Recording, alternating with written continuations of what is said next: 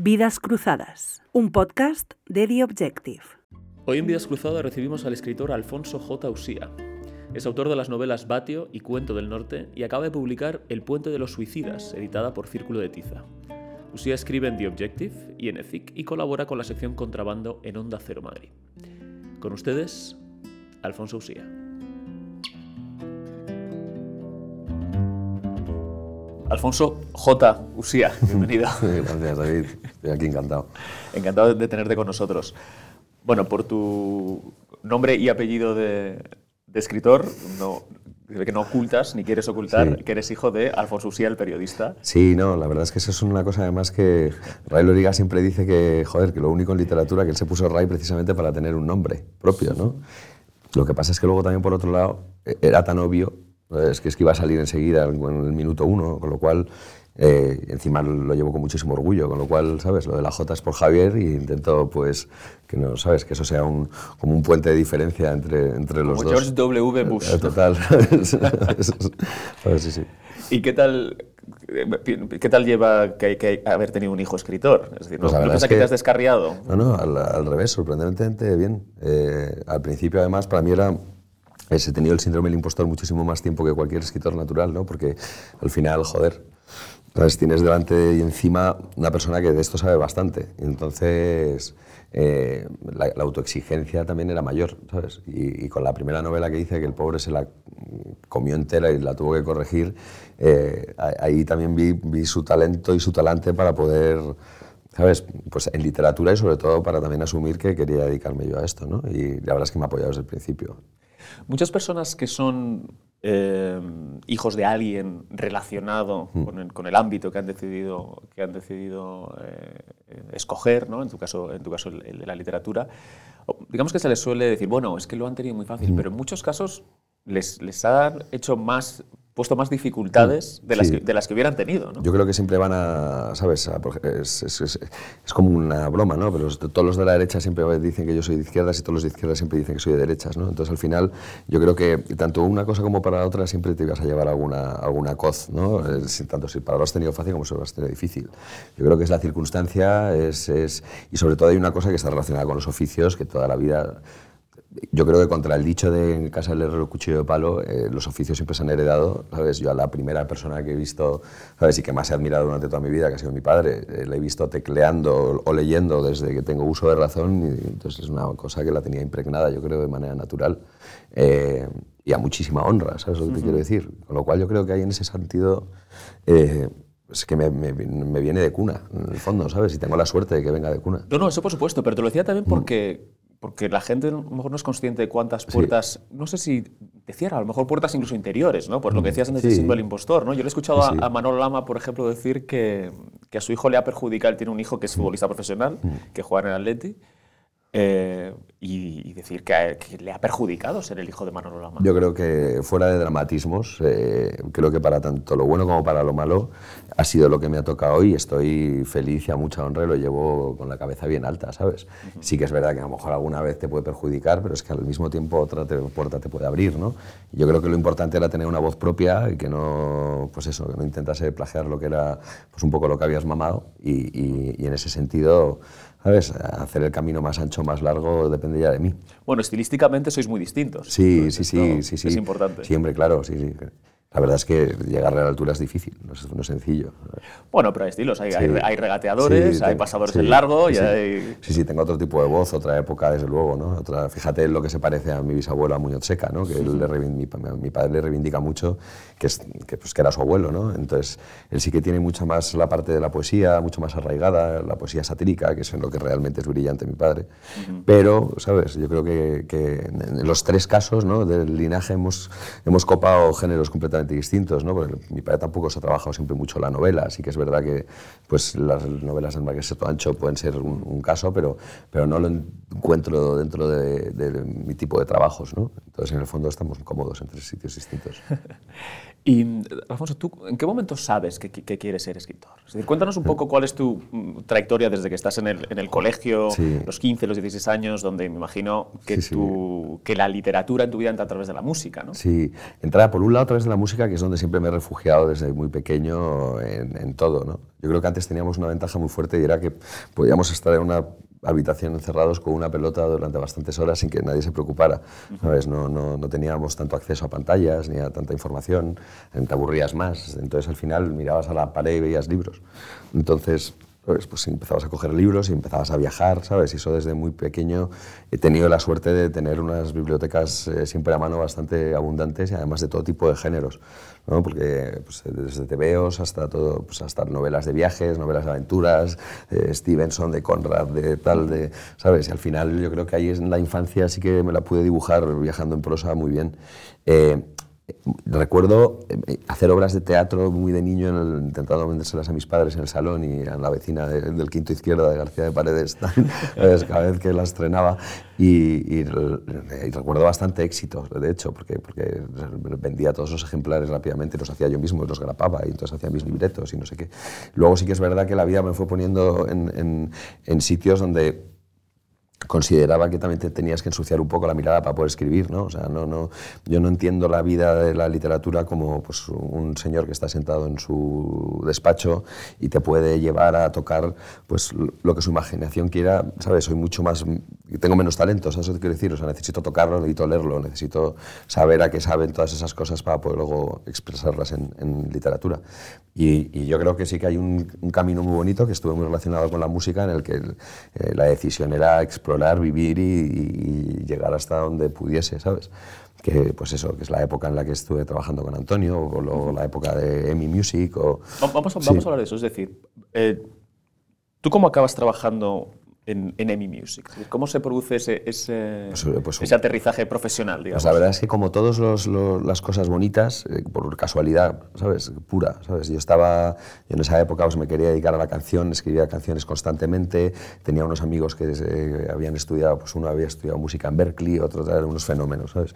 Y, y, una noche, pues haciendo maquetas en Augusto Figueroa, en casa de Pedro, de uno de ellos, pues de repente por una carambola, otro amigo nuestro no pudo ir a recoger a Antonio Vega, que se lo habían pedido a una gasolinera, y claro, yo cuando vi su nombre Me, puse de pie y me, lancé a la calle contra un coche porque ni siquiera tenía para, para ir a buscarle, ¿sabes? Y, y, entonces de repente llegué a la gasolinera en cuestión, después de hablar con, con su persona encargada de la discográfica aquí en España, y ya no estaba. Entonces eh, ya se había ido, ¿sabes? había subido en cualquier otro coche.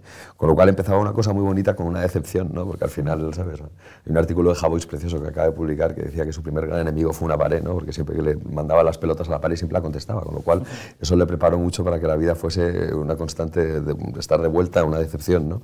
Y ahí fue la primera, que habría una cosa muy bonita que también en literatura, pues eso, pude oler el sitio, pudo verlo, pudo estar ahí, el mismo frío, la misma agua, la misma noche, la misma luz, ¿no? pero por apenas una chispa no pasa eso de una persona a la que tanto admiraba, de, encontrarme con ella y poder tener pues eso, un rato y darle un servicio, ¿no? ¿Sabes? Un poco a cambio de todos los que él había hecho por mí, que habían sido muchas horas de escucharle y muchos conciertos de contemplarle. Y de repente, pues de ahí, a los dos o tres días, me vuelven a llamar ya eh, a mí directamente los de, los de la EMI, de la discográfica Antonio, y básicamente el pipa que tenían había dimitido, porque no podía más del curro de este... es un poco complejo de acompañar a una persona de este talento tan, tan, tanto para lo bueno como para lo malo y, y que me lo ofrecían. Entonces, claro, yo con 20 años y con un hambre que te mueres y con un sentido del miedo bastante relativo, porque no tienes esa precaución ni tienes esa tal, y, luego sobre todo con una admiración y un respeto que, que, eran demasiado profundos, fue muy sencillo. Entonces me pegué a él en todo lo que pude. ¿Y en ese momento tú estabas trabajando, estabas sí, estudiando? En, en ese momento estaba estudiando ingeniería de sonido, lo cual abandoné, ¿sabes? No, no la terminé y claro, o sea, de repente Muchos podían ser ingenieros de sonidos, pero muy pocos podían ser lo que ofrecían con Antonio, ¿no? Y no lo dudé, ¿sabes? Y, me, y me, le seguí. Antonio Vega es, es eh, historia de, de, nuestra música y además es un, o sea, es un, es un, letrista muy, muy, muy fino eh, y, y, muy genial, ¿no? Por, to, por, todas las cosas que dices, pero, eh, claro, es una persona con, con problemas, con adicciones, sí. ¿no? Como hemos sabido, hasta hasta su fallecimiento en 2009, ¿no? Si no- si- sí, si no me 12 de mayo del 2009. Eh, y en- entonces, para que la gente que que nos esté viendo lo, lo- lo entienda, a una persona de ese talento que, bueno, pues que tendrá sus discos comprometidos y, y demás, le- colocan a alguien al lado para que le ayude, una especie de asistente personal, Sí, yo creo barra que... guardaespaldas, barra no, vigía. barra guardaespaldas es imposible, porque imagínate entonces el poco éxito que habrían, que habrían encontrado fichándome a mí. No, básicamente yo creo que todos los artistas llegados a un punto de, de éxito, de reconocimiento y de tal, siempre tienen una persona cerca, básicamente, y pues es un poco la, la persona que le hace la vida un poco más fácil. No se trata más de eso, o sea, yo no aportaba más que otra cosa que intentar hacerle la vida fácil a Antonio, por el sentido de poder llevarle y traerle, eh, pues si necesita tabaco lo bajo yo a comprar, si quiere una fanta naranja se la traigo yo, o sea, al final, eh, eh, pero eh, por, por otro lado eso te permite estar en todos los momentos de alguien, ¿no? Al quien admiras, ¿no? Y, y no tenía otra cosa más que yo creo que una educación similar a la suya una idoneidad un poco de caracteres, ¿sabes? Y en el fondo y que no le robaba la- ni, la, la papela ni el dinero, ¿sabes lo que te quiero decir? Entonces al final, más que tener algo muy, muy, muy a favor mío era que, pues, que era un- una persona relativamente sencilla y que le hacía la vida fácil, nada más, ¿sabes? Al final Antonio había tenido gente a su lado más complicada, ¿sabes?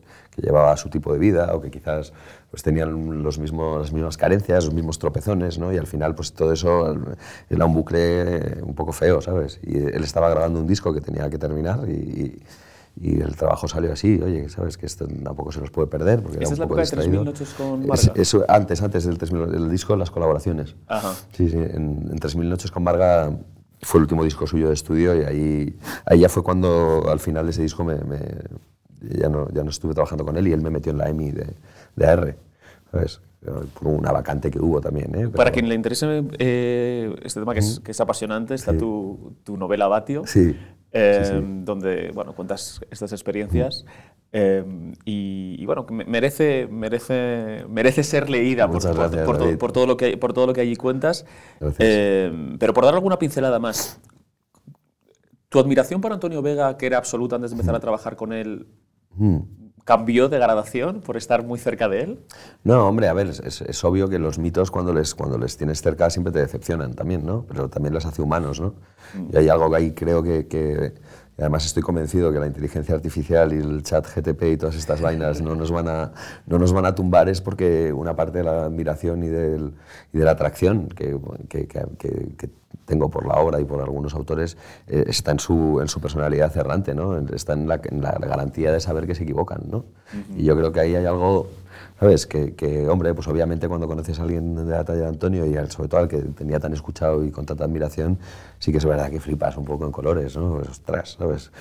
Pero bueno, que también yo creo que son, es la vida, ¿sabes? Que te va enseñando de esa manera, que yo encima tuve la suerte de, de- de empezar muy arriba en ese sentido, pues te, te enseña un poco lo que es lo que todos los- pues que todo el mundo muere, ¿no? Al final, que todo el mundo come, todo el mundo tiene pena, todo el mundo tiene frío, todo el mundo tirita, o todo el mundo eh, puede ser un bandido, un bellaco, ¿no? Pero también todo el mundo puede ser genial y generoso. y- ¿Cuán importante es para ganarte la confianza de alguien así el hecho de que no se sienta permanentemente admirado?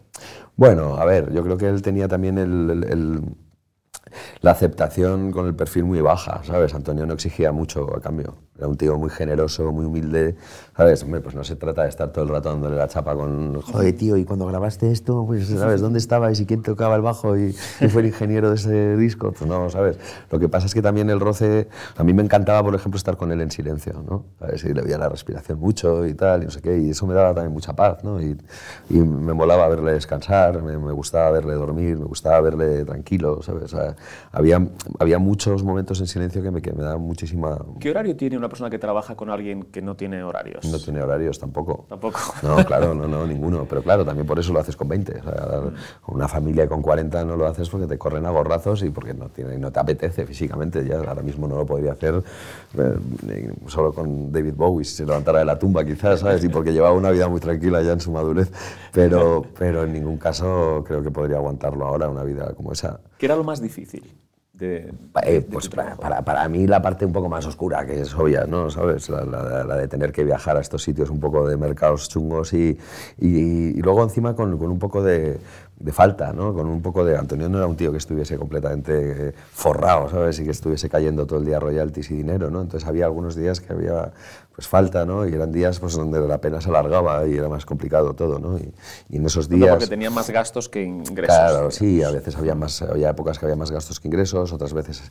Luego había también unas épocas de, de serenidad absoluta en cuanto a que no había ni gira, ni disco, ni nada, y había horas en un local de ensayo en el que simplemente se dedicaba a componer y era muy lento y muy tal a su ritmo, entonces pues eso había, había, había unos momentos maravillosos delante de gente que le admiraba y que tú flipabas y otros en los que el tiempo no pasaba nunca y que encima estaban acompañados pues, de visitas un poco inesperadas, más complejas. ¿no? Y entonces yo creo que un poco esa doble vida es también la que te hace al final un día eh, pues, buscar anhelar un poco la tranquilidad y buscar un poco una vida normal. ¿no?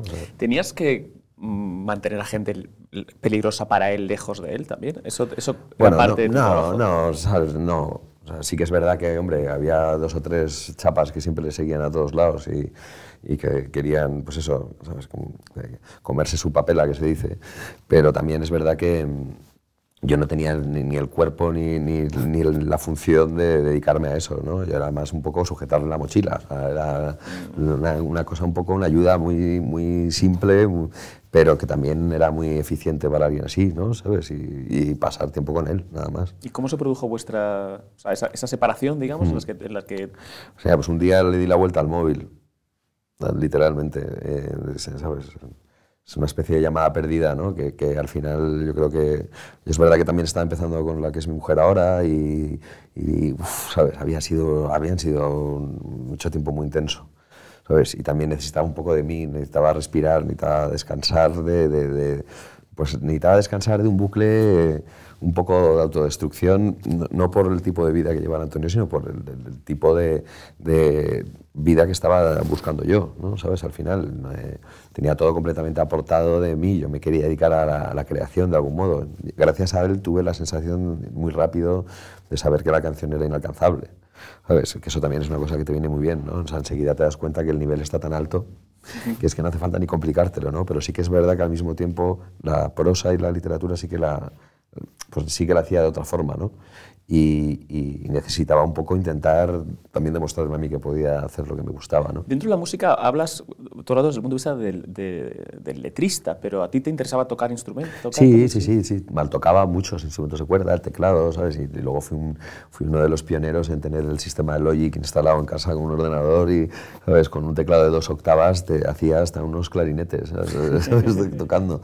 Pero luego, claro, ¿sabes? Recuerdo una noche en concreto, por ejemplo, que me traje a Antonio a casa a dormir y y, se puso él a, a, a, tocar mis instrumentos y a mis, mis, cacharros, joder, y de repente, pues eso, pues, cantaba, yo qué sé, como Nina Simone, o sea, era increíble cómo te dejaba la voz, cómo te la preparaba, cómo te la cuidaban, ¿sabes? Y entonces, uff, era todo un mundo maravilloso que me atraía muchísimo, del que también sabía que la industria lo estaba echando, cada vez había menos negocio, cada vez era más difícil y cada vez eh, conocía a gente con tan talentosa y tan brillante que me dejaba las puertas completamente cerradas a mí.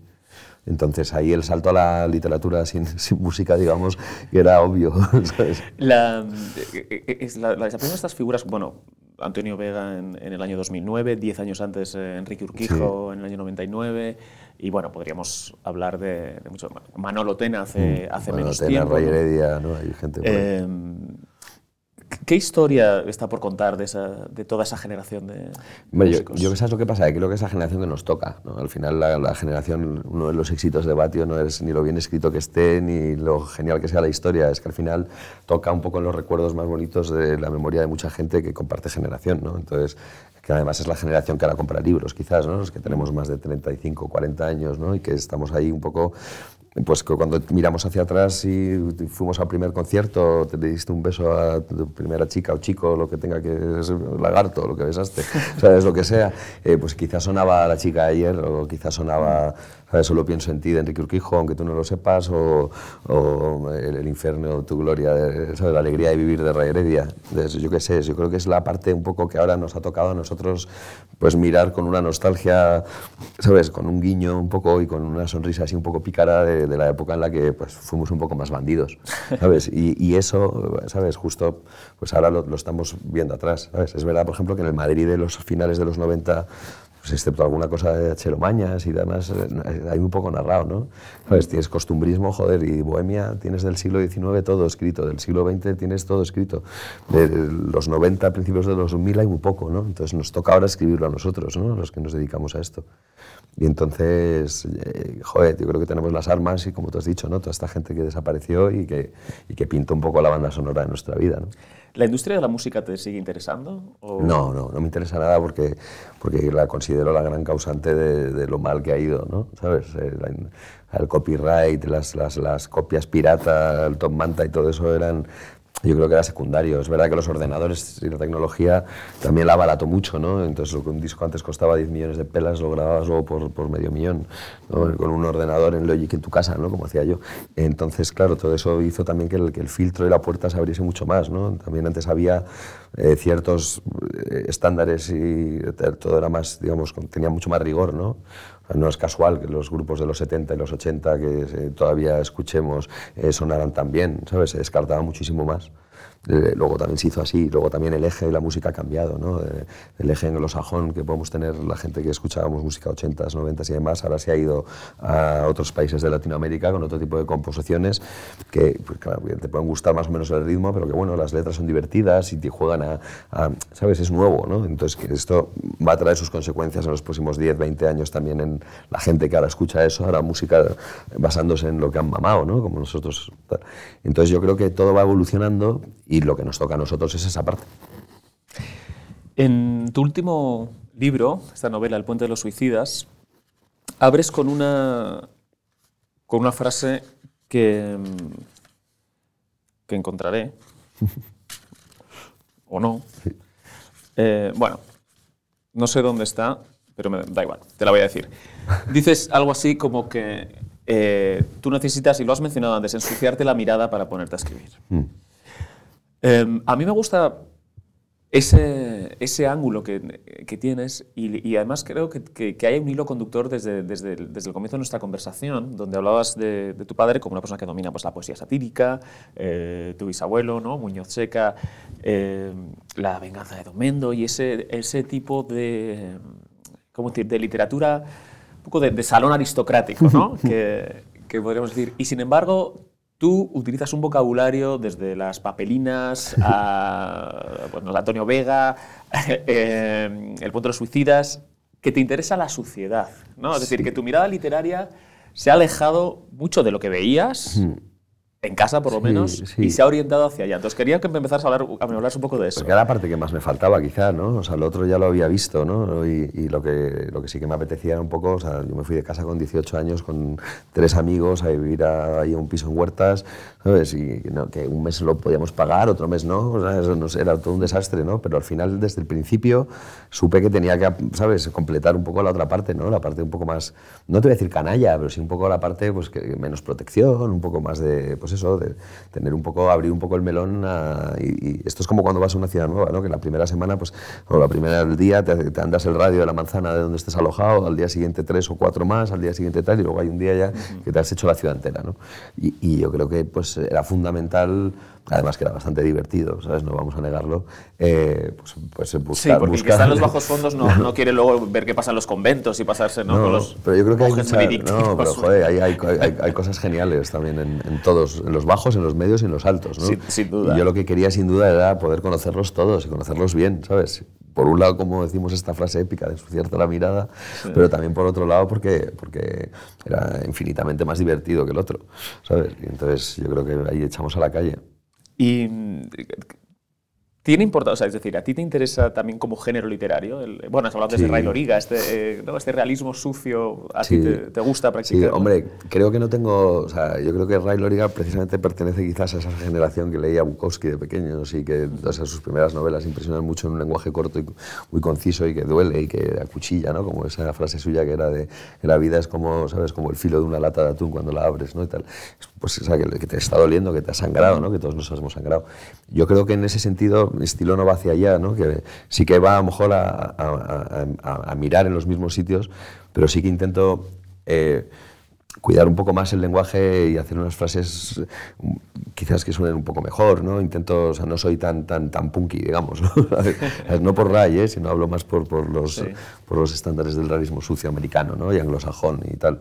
Y que, que me encanta también, ¿eh? Que todos los hemos leído, pero yo creo que es como unos, unos libros de iniciación, ¿no? De, todos los hemos leído con 18 cuando queríamos, ¿sabes? Pues eso. Y ahora pintaré este cuadro con mi propia sangre, ¿sabes? Y es más, el realismo no está tanto, y la, la expresión de suciedad no está tanto en, en, el vocabulario que utiliza, sino en lo, lo punky, lo duro y lo crudo que es, que son las tramas, los personajes, las vidas, ¿no? El personaje a mí de Madrid, por ejemplo, me parece un personaje fundamental. ¿no? Eh, no tanto un género literario, sino como un personaje de literatura. ¿no? El género yo creo que es algo mucho más importante y más, y más complejo que Madrid, que tiene todo, todavía se le queda corto. ¿no? Eh, el Madrid yo lo trato pues al final como, como un escenario, como un teatro, como un personaje que también muta y que también está vivo, ¿no? Y que un poco tenemos todos la suerte de coincidir aquí, ¿no? Y yo tengo la suerte de ser muy gato y, de, y, de, y, de, y desde muy pequeño he mirado Madrid muchísimo, ¿sabes? de pequeño en el colegio, pues las primeras pellas, ¿sabes? Eh, que además tú y yo compartimos, eh, compartimos lugar de, inicio en este sentido.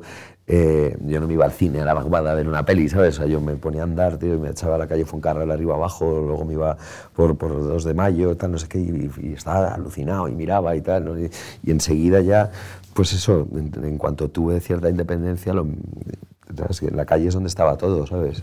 Este libro eh, se llama El puente de los suicidas y eh, hablas del viaducto, digamos que el viaducto mm. es el, el, decirlo así, la, la, piedra angular ¿no? de, del relato. Eh, y quería preguntarte por, bueno, es el sitio emblemático, para el que no lo sepa, de los, de los mm. suicidas en Madrid. Madrid, sí, sí, así es. Y el suicidio es un tema que, del que afortunadamente se está, se, está hablando, mm. se está hablando bastante, cada vez ya menos como, como un tabú. Eh, y quería preguntarte si es un tema que a ti te ha interesado eh, siempre. Yo creo que hay algo ahí que tiene muchísima prosa y muchísima poesía. O sea, Albert Camus decía que el, el, suicidio era el gran problema filosófico del hombre ¿no? actual. Yo creo que es mucho antes del hombre actual y el hombre anterior, ¿no? Yo creo que al final el arraigo que tienes a vivir y la supervivencia, ¿no? Es un tema animal casi, ¿no? O sea, yo si te cojo así, te apoyo contra una barandilla, tu instinto puro es hacer así, ¿no? Luego se ha demostrado, por ejemplo, que mucha gente a la que se suicida, el, el, ese, esa materia gris que trabaja en el cerebro respecto a la supervivencia no, no funciona tan bien. Eh, pero yo creo que, ¿sabes? Es una lacra que, fíjate, del año 99, que es donde está ambientada la novela ahora, ¿sabes? Ha aumentado en un cuarto al año. En el 99 se suicidaban 3.000 personas, este año se suicidan 4.000. Entonces, aprovechando que yo creo que se está rompiendo un poco el melón y el tabú y que, pues eso, ya tenemos dinero y medios en la política y en demás cosas para prácticamente hasta darte de alta como núcleo zoológico si tienes más de dos animales en tu casa, pues joder, que no se afronte el tema del, suicidio, ya fuera de, ningún tipo de tradición religiosa, ¿eh? ni nada, sino de, joder, o sea, simplemente como, como personas que somos, ¿no? Sobre todo en las causas de, en las causas en las que siempre hay otra solución, ¿no? Gente adolescente, gente pues, por bullying, gente por un problema económico. Eh, yo entiendo también dentro de la libertad de uno elegir el suicidio de una manera digna. ¿eh? a mí, yo qué sé, eh, tienes 75 años, o 80, o 60, o 50, o los que sean, y de repente pues, te azota una enfermedad terminal y, te, y, te, y de verdad estás incurable y, y, no quieres esperar el tiempo que te queda que la muerte venga con la guadaña a verte y a cortarte la cabeza de un modo bastante hostil. Creo, creo en el hombre y en la mujer con una dignidad suficiente como para decidir cuándo cuando tienen que decidir irse de este mundo, ¿no? Pero sí que me da mucha pena que, tanta gente y tantas personas de las que se suicidan no, no estén dentro de esos parámetros, sino estén en, pues en un problema de angustia vital cuando el único problema que no tiene solución es la muerte. ¿no? Entonces ahí sí que creo que había un trabajo en la novela divertido en el sentido que estabas afrontando una cosa eh, no para los que se suicidan, sino para los que se tienen que quedar. Y ahí sí que estaba el reto y estaba un poco la, pues lo que, digamos, el, atractivo principal que tenía para meterme en el, en el barullo este. El libro em, se abre y hay una, una, ilustración preciosa de un bar que se mm. llama Esperanza. Sí, claro, es que el bar Esperanza es, el bar existió. ¿Sabes? Y además en el Madrid este que todo va mutando, hay una peculiaridad y es que generalmente el bar que en el año 98 era bar, en 1920 sería tasca y en 1860 sería posada. ¿no? O sea, siempre ha habido una tradición del local con mantener la actividad que hace. ¿no? Y el bar Esperanza casualmente era el punto más cercano al viaducto de Segovia, en la calle Bailén, esquina Mancebos. Y joder, ¿sabes? que, que Imagínate la cantidad de, cosas de gente que, como ha pasado en ese bar, pues que entraba y decidían que se iban a suicidar al rato, que no se atrevían, o que de repente entraba la policía a preguntar con una fotografía si había visto a esta persona. O, había, una, había casi una cotidianidad con el suicidio bastante salvaje. ¿no? Y entonces creo que tenía ahí la novela hecha. ¿no? Sobre todo para poder hablar de este tema tan, tan, tan dramático ¿no? que afecta a la sociedad hoy en día y afecta a las personas que siempre tienen otra solución ¿no? para esquivar pues, el golpe que les haya dado la vida. ¿no? Y entonces, claro, empecé a investigar en el bar, los porteros de la zona, los restaurantes, el edificio del otro lado de Bailén, el edificio de los curas que se llama, de, la conferencia episcopal, y, y, pues, el del kiosco, el del estanco, y empiezas a, a conocer historias, a conocer la vida de ese Madrid, ¿sabes? Pues que pasaba un poco en paralelo al resto de Madrid, porque tenía muchísima, muchísima crudeza, pero también muchísimo romanticismo, ¿no? Y como empiezas a conocer historias de gente pues, que estaba ahí intentando que esto se parara, ¿no? Como finalmente pasó, que colocaron unas mamparas a finales del 99 al Valle del Manzano que ahora parece que es un puente que es como el pasillo de una terminal de un aeropuerto, ¿no? porque tienes esos, esos, esos espejos que por lo menos han evitado que mucha más gente se tire por ahí. Lo curioso del viaducto es que desde la primera semana que le colocaron, que terminaron la obra, que fue en 1874, rescaté una crónica de Pedro Errípede que contaba pues, el caso de una chica que se llamaba Florencia, que se quería casar con, unos, con un carbonero y sus padres no le dejaban por esto de ser de distintas clases sociales y la tía se tiró por el viaducto y no se mató porque la moda de la época pues, le hizo tener un efecto paracaídas en el traje y se rompió los tobillos al caer y le dejaron que se casara después. Entonces, o sea, desde el primer momento en el que se colocó la pieza ahí, fue un problema para el ayuntamiento. Es verdad que Madrid no tiene sitios tan altos, ¿no? O sea, tenemos barrios de cuestas, está Lavapiés, luego está ahí un poco la zona norte, ¿no? Un poco la castellana que divide dos, ese antiguo río que divide Madrid en dos partes elevadas, que luego fue Manzanares, ¿no? Pero, pero no había una, una, altura suficiente en el siglo XIX ni XX, ¿sabes? En Madrid de casas bajas para, pues para que te tiraras y llegaras eh, con éxito a ejecutar tu intento de matarte. Eh, a mí lo de las mamparas me, ha llamado siempre mucho la atención también, y me alegra que lo hayas mencionado. Yo le pregunté a un amigo, a un amigo psiquiatra por, por bueno, pues cómo se explicaba esto, porque claro, una persona que quiere suicidarse, pues, pues, pues bueno, pues va está dispuesta a saltar una barandilla, pues estará dispuesta a saltar una mampara. Y me dijo, no, porque un porcentaje muy alto de los suicidios son impulsivos. Sí, sí, sí, es así. Es así te retiene el impulso. Es, ahora es cuando. ves, hay, un, hay un caso que es real de repente de, mira, cómo funciona el cerebro, de un señor que se estaba a punto de suicidar en el viaducto, que subió la barandilla, y de repente pasó un coche de policía, lo vio, se bajó el policía corriendo y le dijo, oiga usted, que eso está prohibido. Y el hombre, ¿sabes? Se bajó corriendo aterrado, ¿sabes? Como porque, claro, el cerebro le había hecho un cortocircuito y estaba cometiendo algo ilegal, ¿no? De repente. Entonces, claro, ¿sabes? Pararon el suicidio, luego ya se echaron encima suyo, ¿no? Pero, pero, pero sí que es verdad que, que esa es la parte un poco, yo creo que, que, debería destinarse un montón de dinero en investigación y en, ¿sabes? O sea, que, ¿cuál es la parte química? ¿Sabes? Que porque todo debe tener una explicación química al final. ¿Cuál es la parte química esa que no están terminando de, de, de, de conectar bien, ¿sabes? Para que tengas ese impulso de saltar y quitarte en medio, ¿no? Cuando de repente, probablemente cuando estés cayendo te estés arrepintiendo, ¿no? ¿Sabes?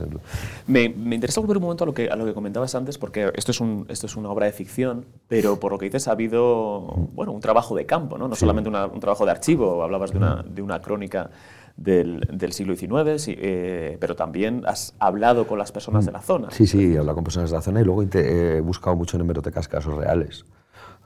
Claro, al final tenías que... O sea, la realidad siempre supera la ficción. O sea, eso es una cosa que, que, que todavía ¿Sabes? Cada vez que, ahora, ahora, por ejemplo, con lo que ha pasado del accidente del otro día al restaurante, ¿sabes? El me venía a la cabeza la película esta del menú, en la que unos comensales se pagan para que el camarero se los cepille y se los acaben comiendo entre ellos, ¿no?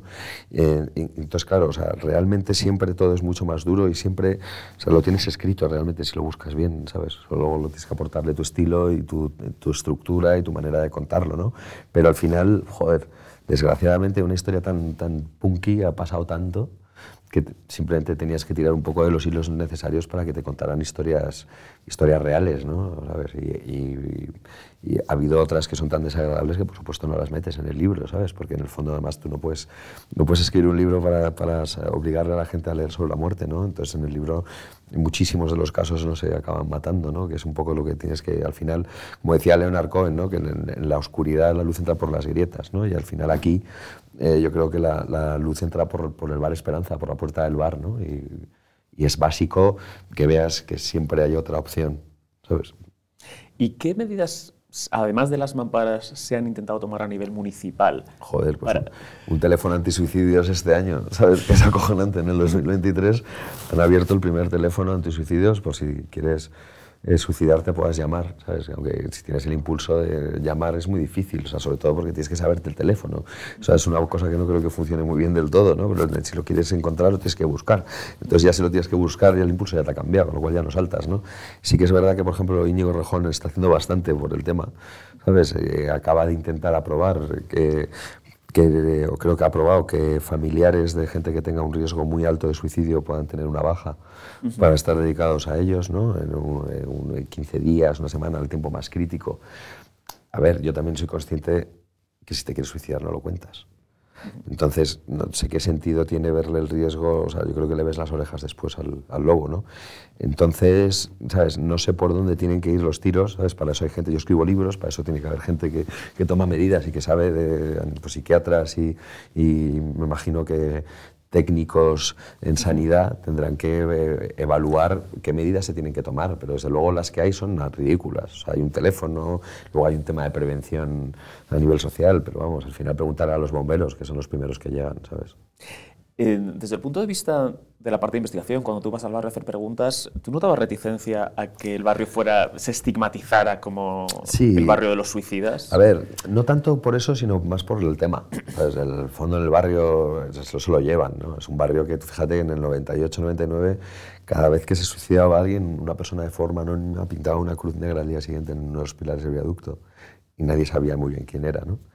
Luego yo ya sí que lo supe, ¿no? Pero bueno, nadie sabía muy bien quién era, entonces el ayuntamiento iba corriendo y a borrarlo porque les daba miedo que eso produjera cierto morbo y qué tal. Eh, familiares de gente que se suicidaba, pues iba a buscar por las noches el sitio donde había caído la persona la que querían, ¿no? Porque al final de los, una forma de, de, realizar el duelo con la muerte también está en la información, ¿no? Yo creo que en el ser humano cuando tienes algo muy jodido, cuanto más sepas, yo creo que mejor te lo tragas, ¿no? Entonces mucha gente iba ahí a mirar dónde tal, dónde había sido. Entonces yo creo que la gente del barrio siempre ha vivido con ello. Eh, eh, con el tema sí que había más reticencia, pero un poco la gente un poco más mayor y la gente que tiene más memoria y la gente que ya está más pasada de vuelta, luego no callaba, ¿no? Luego, ¿sabes? Encontraba gente que estaba con un par de porteros, estaba con uno del sitio que caían la gente, ¿sabes? Que el Ayuntamiento de Madrid le daba mantas para taparlos porque había algunas señoras que protestaban por, ¿qué hace ese muerto ahí que le estoy viendo? O sea que también ahí jugamos otra vez con la picaresca, con, la gente que, eh, pues que ya lo aceptaba como una cotidianidad en su día a día, eh, la gente que lo horrorizaba, o había de todo, ¿no? Pero he tenido, he tenido bastante ayuda.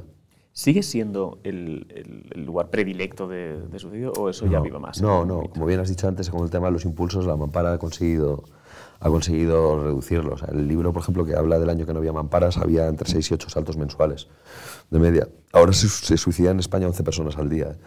Entonces, claro, yo creo que ahora sí que hay edificios más altos y hay otros tipos de métodos. Estamos viendo el, tema más habitual de que luego la prensa, alguna prensa todavía trata de esconder, como pues es una señora, una señora se cae de un séptimo piso en, en Orense, ¿sabes? No se cae de un séptimo piso, o sea, una señora ha saltado, o sea, se ha intentado suicidar de un séptimo piso, entonces sí que es verdad que se están haciendo muchas medidas de esas. Espero que no acabemos como, como en los hoteles, ¿no? que para que la gente no se suicide pues ya no puedes abrir las ventanas en los hoteles nuevos, ¿no? y tienen todo ese tipo de medidas para, como dicen, en los hoteles no hay muertos, entonces, ¿sabes? Ya hacen este tipo de, como los hospitales, que ya no puedes abrir las ventanas, ¿no? Eh, espero que no tengamos que llegar a eso, pero, pero, pero sí que desde luego que tiene que haber medidas, medidas que, yo desconozco, pero que, tiene que haber dinero que quemar para investigarlo. Em, tú que has trabajado tan cerca de una persona como Antonio Vega, em, que es, bueno, pues cumple un poco este, ¿cómo decir? Este, este estereotipo del genio que, por sus hábitos está siempre coqueteando con la muerte, ¿no? Hemos mencionado antes a Enrique Urquijo y tantos otros de esa, de esa generación. Eh, ¿Crees que, que, hemos tendido a, a, darle un halo demasiado romántico Sí. al suicidio? Es- quizás, o sea, a ver, siempre ha estado, en, el suicidio ha estado siempre presente en el ser humano, ¿no? Eh, joder. Pero digamos que todavía nos pesa esta cosa romántica Sí, de, fíjate, los de. Larra, que es el único Claro, que, iba que decir, cumple. ¿no? Larra o este- Stefan Zweig, por ejemplo, que está ahora tan de moda, también se suicidó. Hemingway, ¿sabes? Que a mí me enloquece, también se pegó un tiro con una escopeta, ¿sabes? O sea, o sea, los hay, lo los tenemos de todos los colores, ¿no? Lo que pasa es que yo creo que sí que hemos un poco metido un halo romántico al tema del malditismo eh, y al final lo que era era gente muy curiosa. Que les tocó también unas circunstancias y una época vivir en la que pues, era más fácil tropezar y que, caerte por el abismo fuese más sencillo que ahora. O sea, ahora había, más había menos información respecto a algún tipo de droga. eh, llegó un momento también político y social en el que había que quemar las horas como fuese. ¿no? O sea, al final venía todo el mundo del franquismo y de repente hubo un- una apertura. O sea, la movida madrileña que está completamente sobrevalorada. Yo creo que era todo un- un- una cantidad de ingredientes que hicieron... eh, Sobrevalorada en, en lo musical, dices. O, o Sí, como movimiento no, en, el- en el halo, en el halo romántico puro. O sea, al final, gente con que, he hablado mucho con gente que ha conocido la movida decían que era una guarrada también.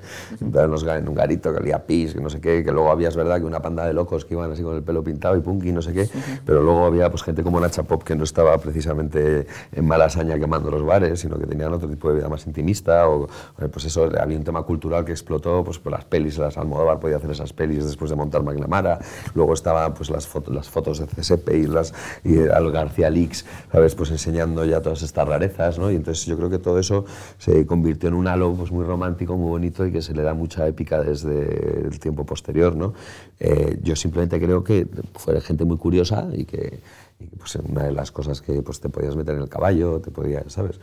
Y entonces el que quería experimentar más, pues tropezaba y punto, ¿sabes?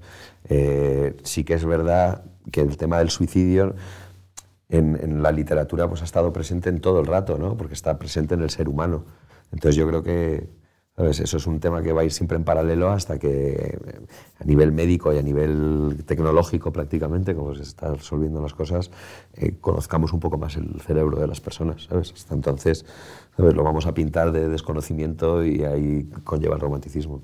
Bueno, quien se acerque a esta novela, eh, no, evidentemente no va a encontrar un tratado médico, sino una serie de, de relatos con, con- con su unión eh, en torno a este puente de los suicidas. ¿Qué le dirías que va a encontrar al lector que se, que se, acerque, que se acerque a tu libro? Pues creo que se va a encontrar un Madrid que existió, un Madrid que, pues que ya es más difícil de ver también, ¿no? En el que pues un bar un poco que reunía a todo el tipo de clases sociales y, de hábitos y de trabajos y demás del Madrid, pues que ahora nos cuesta más ver, los podemos ver todavía en algunos barrios, ¿no? Pero estos son bares que están desapareciendo, pues reunían, reunían un retrato de una ciudad, ¿sabes? Es, yo creo que pues un retrato costumbrista del Madrid del año 98 en el que encima pues el tema que abordamos es un tema que nos preocupa en la actualidad de una manera muy latente y que no hay ningún rollo moralista ni ningún rollo eh, ni, no- ni es un libro de autoayuda sabes por, por mucho que sean los que más vendan pero sí. que es un libro que yo creo que te va a, a, pues, a permitir conocer un poco más el Madrid que somos todos nosotros sabes al final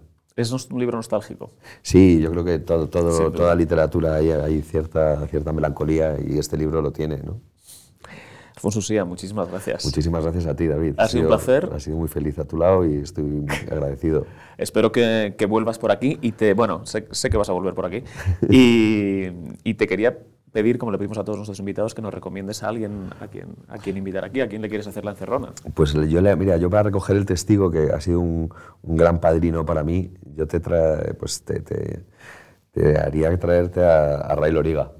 Ah, bueno. Yo a Ray Loriga además te lo, se lo gestionaré, te ayudaré a gestionarlo, porque yo, creo que Ray conmigo fue una persona muy generosa y muy bondadosa cuando empecé con la literatura y, y, y, para devolvérselo pues le paso este marrón para que le conozcas un poco más y le conozcan un poco más todos, porque es un personaje fundamental de, de la literatura española del siglo, finales del 20 del siglo del 21. Fenomenal, tomamos nota. Muchísimas bien, David, gracias. gracias a ti, mucho.